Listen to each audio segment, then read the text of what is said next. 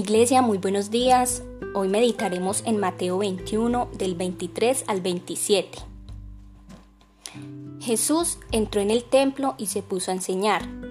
Se les acercaron los sumos sacerdotes y los senadores del pueblo y le preguntaron, ¿con qué autoridad haces eso? ¿Quién te ha dado tal autoridad? Y Jesús les contestó, yo a mi vez les voy a hacer una pregunta. Si me la responden, les diré con qué autoridad hago esto. El bautismo de Juan. ¿De dónde procedía? ¿De Dios o de los hombres? Ellos discutían la cuestión. Si decimos que de Dios, nos dirá que por qué no le creímos. Si decimos que de los hombres, nos asusta la gente, porque todos tienen a Juan por profeta. Así que respondieron a Jesús, no sabemos. Él les replicó, Pues yo tampoco les digo con qué autoridad lo hago. Bueno iglesia, quiero invitarlos a que recordemos lo que nos dice Jesús en Mateo 28 del 18 al 19. Toda potestad me es dada en el cielo y en la tierra. Por tanto, id y hacer discípulos en todas las naciones, bautizándolos en el nombre del Padre, del Hijo y del Espíritu Santo, enseñándoles que guarden todas las cosas que os ha mandado, y he aquí, yo estoy en vosotros todos los días hasta el fin del mundo. Entonces, Dios nos ha dado el poder y la autoridad para cumplir su tarea en este mundo. Los principales sacerdotes y ancianos de Israel, es decir, las autoridades religiosas y los civiles, se acercaron a Jesús en el templo para interrogarle acerca de las fuentes o el origen de su autoridad. Le preguntaban entre ellos, ¿es de él, de los hombres o de Dios? Le solicitaban credenciales a Jesús eh, como, cualquier, como a cualquier otro profeta rabino. Es decir, que su preocupación era jurídica y religiosa aunque su mala fe queda al descubierto al final del pasaje que consideramos en esta ocasión. Hay que tener en cuenta que para poder ejercer autoridad, eh, número uno, tenemos que ser eficaces en nuestra misión. Número dos, tenemos que tener integridad moral para cumplirla. Y número tres, tenemos que tener conocimiento de las escrituras, en este caso, de lo que estaba pasando. Y vemos cómo los sacerdotes tientan a Jesús preguntándole que con qué autoridad lo estaba haciendo. Es decir, hombre, ¿usted dónde tiene su licencia? ¿Dónde tiene el permiso para enseñar acá? Eh, delante de la gente, ¿usted quién se cree? Pero Jesús no se quedó atrás y Jesús les hizo una pregunta muy sencilla, que qué opinaban acerca de Juan el Bautista. Y lo que pasó fue que como ellos no tenían integridad moral para dar un juicio en ese momento, porque para yo dar un juicio yo tengo que tener autoridad, integridad, tengo que ser consecuente y coherente. Ellos sabían que, número uno, iban a quedar mal con la gente. Y número dos, iban a quedar mal también con la gente y con Dios porque ellos estaban actuando mal porque no reconocieron lo que estaba haciendo Juan el Bautista. Entonces, en ese momento es cuando debemos tener claro que para yo poder lanzar un juicio, para yo poder ejercer autoridad, debo tener la moral o la conciencia limpia y tranquila, cosa que no les pasó en este momento a los sacerdotes. Entonces, eh, quiero ejemplificar por medio de una historia que quizás ustedes ya han escuchado. Eh, lo que puede ser o lo que es más bien un problema de autoridad y se trata de dos amigos, donde uno es un creyente y el otro es un incrédulo.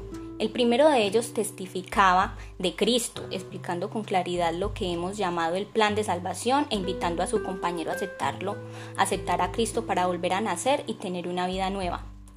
Después de haberle escuchado con atención, el amigo incrédulo le respondió, entiendo lo que dices, Entiendo lo que dices, pero tus hechos hablan más que tus palabras. Entonces vemos que el cumplimiento de la misión de la Iglesia descansa en la fuente última de su autoridad y de la coherencia que demanda para su estilo de vida.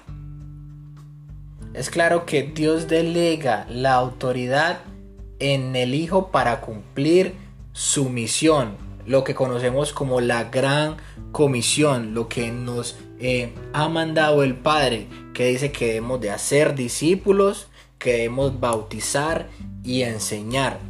Todo viniendo del Padre en el Hijo. Por eso no debemos olvidar que los maestros fallaron en que tenían su corazón tan endurecido que no pudieron ver lo que estaba haciendo Dios en ese momento propio. Trayendo número uno a Juan para preparar el camino del que era el Mesías en ese momento, Jesús. Olvidaron por todas sus cuestiones y por todo su conocimiento y por toda su palabrería y por su eh, eh, puesto social que eran sacerdotes, letrados, escribas, todos que tenían mucho conocimiento de todo, no pudieron entender una revelación que venía de Dios. Había llegado el Hijo a cumplir todas las promesas que habían en ese Antiguo Testamento.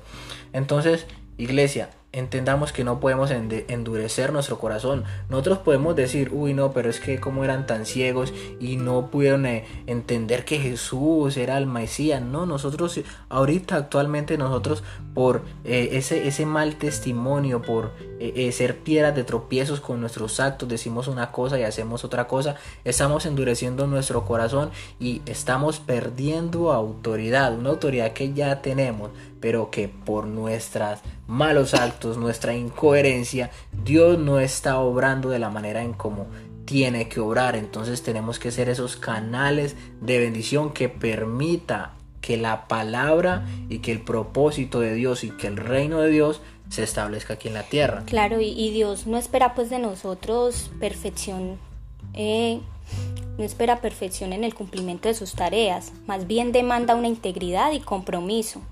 Entonces, eh, aunque nosotros veamos en los demás mal, testimonio, porque eh, vemos que proclaman el nombre de Jesús, ponen música a todo taco, y aunque veamos que aún así eh, sus vidas son un desastre, son un infierno, está en nosotros la responsabilidad o más bien el privilegio de hacer que las cosas sean diferentes, que nuestra familia pueda ver en nosotros esa autoridad, que nosotros podamos estar con ellos y que se vea reflejada esa coherencia eh, entre lo que decimos y lo que hacemos. No vaya a ser que nos pase o como dice la palabra en Mateo 18:6, que lo quiero leer textual, que cualquiera que haga tropezar a alguno de estos pequeños que creen en mí, mejor fuera que se colgase al cuello una piedra de molino de asno y se le hundiese en lo profundo del mar. Entonces eso es lo que no queremos eh, que suceda con nosotros. Señor, permite que seamos esos agentes de cambio, que no esperamos a que los demás hagan las cosas, sino que nosotros empecemos a hacer que las cosas pasen, que podamos entender que hay una autoridad que fue impuesta por Dios a través de su Hijo y que nosotros tenemos es que permanecer en su palabra, porque como lo dice, el que permanece y el que guarda sus palabras, ese es el que va a llevar mi mensaje, ese es el que va a llevar mi autoridad, es el que va a llevar mi bendición. Entonces, eh, Señor, ayúdanos a que podamos eh, tener un corazón dispuesto a escuchar tu verdad y a vivir tu verdad, que no sea solamente para nosotros, sino que podamos bendecir a donde quiera que vayamos, como lo dice literal la gran comisión, enseñándole a los demás que guarden todas las cosas que yo os he mandado y aquí yo estaré con todos ustedes todos los días hasta el fin del mundo. Es un mandamiento y es una promesa también. Te bendecimos Señor en el nombre de Jesús, en el nombre del Padre, del Hijo y del Espíritu Santo. Amén.